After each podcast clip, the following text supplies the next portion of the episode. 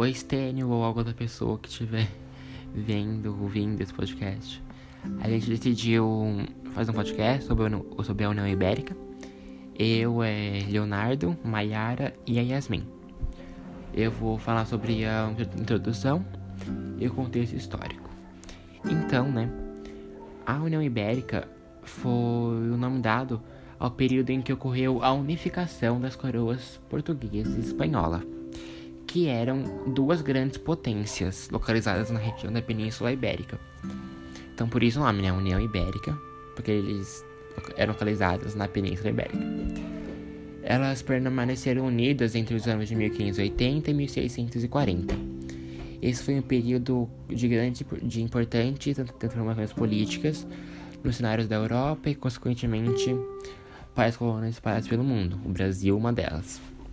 No contexto histórico, foi que durante o século XVI, por conta da expansão marítima, do comércio das Índias e da exploração açucareira, o Portugal ele se, se tornou uma grande potência política e econômica. É nesse momento que o rei de Portugal, Dom Sebastião, ele decide iniciar uma guerra contra os mouros, a fim de tomar o norte da África, mais especificamente a região de Marrocos né? Só que, tipo, a nobreza não apoiava, né? Essa início de guerra. Daí, então, o próprio Dom Sebastião, ele viajou para, para guerrear. Essa, essa batalha é chamada de Batalha de Alcácer Quibir, que contou com mais de 18 mil homens portugueses que acabaram sendo derrotados em 1578. Daí, eles foram derrotados, então Dom Sebastião não volta para Portugal depois da guerra. O que gerou uma expectativa nas pessoas que ou ele havia morrido ou ele é, estaria ainda morto, né, iria voltar. Essa, essa esperança das pessoas que achavam que ele iria voltar foi conhecida como sebastianismo. Ao contrário dessa, dessa do que essa população esperava, Dom Sebastião ele não retorna para Portugal e também não tinha herdeiros diretos para sucedê-lo. Então a coroa acaba na posse de Dom Henrique, que era o seu tio avô. O Dom, só que esse Dom Henrique, ele faleceu apenas dois anos depois da, da sua coroação. E também não tinha herdeiros diretos oficiais para o trono. Daí Portugal enfrentou uma grave crise de sucessão. Daí começou a aparecer, apareceram na verdade três pessoas como candidatos ao ser o rei de, Espanha, da, de Portugal. Entre eles Antônio, a Catarina de Portugal e o Filipe II, que já era o rei da Espanha. O Antônio, ele chegou a ser aclamado rei por seus partidários na vila de Santarém mas acabou sendo derrotado pelas forças de Felipe II, porque ele já era bem forte e expressivo, né? Porque ele já era o, o rei da Espanha, então tinha mais apoio. É como Felipe II se tornou rei de Portugal e, e também era o rei, já era o rei da Espanha, houve a unificação dessas duas coroas. E lógico, né? Tipo, é, mais uma vez na história de Portugal houve a divisão de opiniões. Uh, as pessoas que eram contra era a maior parte do povo e uma minoria entre a nobreza, a burguesa e o clero. E as pessoas que eram a favor era a, a grande parte da, da burguesia, nobreza e clero. Porque eles queriam fazer parte dessa grande império espanhol por causa que a Espanha né, encontrou ouro na América. Durante seu reinado, Felipe II, ele manteve os portugueses nos cargos relacionados à administração de Portugal e das colônias portuguesas, sobretudo no Brasil.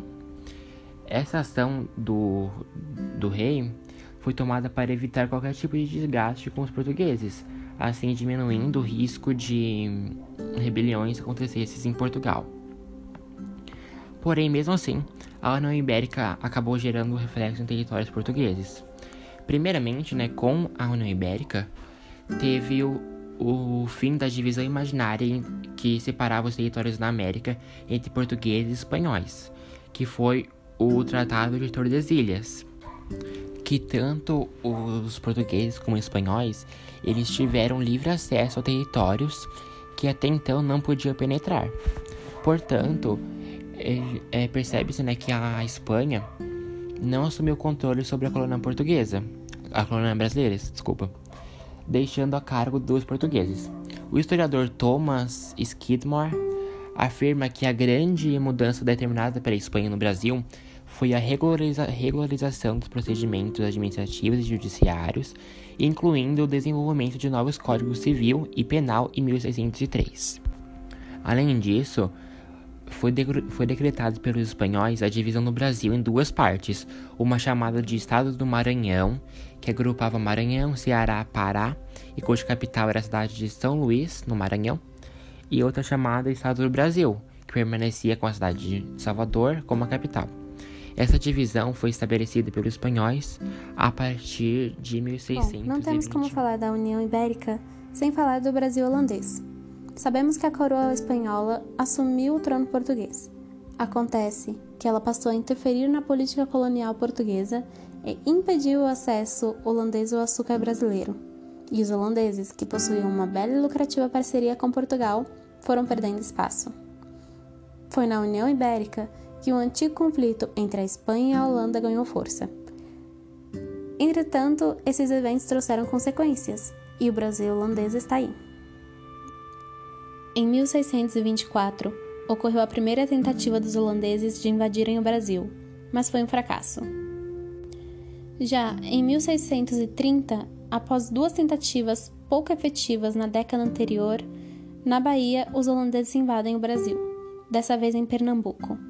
Para vencer a resistência da população local, organizada pelo governador da capitania Matias de Albuquerque, os estrangeiros contam com a ajuda do Pernambuco Domingos Calabar, que considerava a invasão positiva para a região. E na mais relevante invasão estrangeira do período colonial, os holandeses se instalam no Nordeste. 1630 a 1637 foi o período que os holandeses levaram para ter o domínio total da região. Em 1637, esse domínio passa a ser administrado pelo militar Maurício de Nassau, período que ficou conhecido como período nassoviano. Sua atuação em Pernambuco fica marcada pela prosperidade econômica e cultural. Nassau propõe financiamentos para a recuperação de engenhos, realiza obras de urbanização, assegura liberdade de culto religioso, promove estudos de história natural, astronomia, meteorologia e medicina, além de trazer artistas estrangeiros como o pintor holandês Frans Post. Seu brilhante governo se encerra em 1644, que é quando grupos da Holanda o retiram de lá por não estar agindo como eles acreditavam que deveria ser a relação com os colonos. Os outros governantes que assumem já vêm com outra ideologia política, um viés autoritário e exploratório, uma vez que a Holanda estava envolvida na Guerra dos 30 Anos isso exigia da mesma recursos econômicos. Dessa forma, sua estratégia passa a ser fazer com que os colonos pagassem imediatamente todos os empréstimos concedidos no governo de Nassau. Chega ao fim as boas relações com o Brasil holandês. Assim se iniciou uma guerra entre os senhores de engenho e os holandeses. Os senhores de engenho retiram o apoio que haviam dado à Holanda e se aliam aos portugueses, que já haviam retomado o trono, para expulsar os holandeses. A Guerra dos Guarapes marca essa tentativa de expulsá-los. Bom, eles irão permanecer no Nordeste até a insurreição pernambucana. Acontece que, quando eles vão embora, levam consigo todas as técnicas de produção do açúcar, e eles tinham colônias espalhadas pelo Oceano Atlântico. Dessa forma, eles espalham a produção de açúcar por todas as colônias holandesas. E seu açúcar acaba por se tornar um açúcar de melhor qualidade e mais barato também eles se tornam os maiores concorrentes do Brasil, o que provoca um momento de crise do nosso açúcar na segunda metade do século se deu em 1640, com a restauração portuguesa. Portugal obteve sua autonomia política novamente através desse movimento, sob o reinado de Dom João IV. Dom João IV havia assinado um tratado de paz com a Holanda de 10 anos. Em troca, os holandeses ajudariam caso a Espanha tentasse retomar novamente o trono de Portugal. Portugal quis vender o território pernambucano para os holandeses, que rejeitaram a oferta. E em 1643, Portugal começou seus planos para retomar Pernambuco e o Nordeste brasileiro. Os holandeses haviam feito empréstimos para os senhores de engenhos portugueses e resolveram cobrar eles, com juros. Muitos senhores de engenhos não tinham como pagar por esses empréstimos e até perderam suas terras. Em 1645, os colonos portugueses resolveram se rebelar contra os invasores holandeses, e foi aí que começou a insurreição pernambucana. A Guerra de Reconquista durou nove anos, de 1645 a 1654. Durante a Reconquista de Pernambuco, houve uma batalha, a Batalha dos Guararapes, que durou um ano, de 1648 a 1649. Essa batalha encurralou os holandeses em Recife, o que facilitou a vitória final dos portugueses em 1654.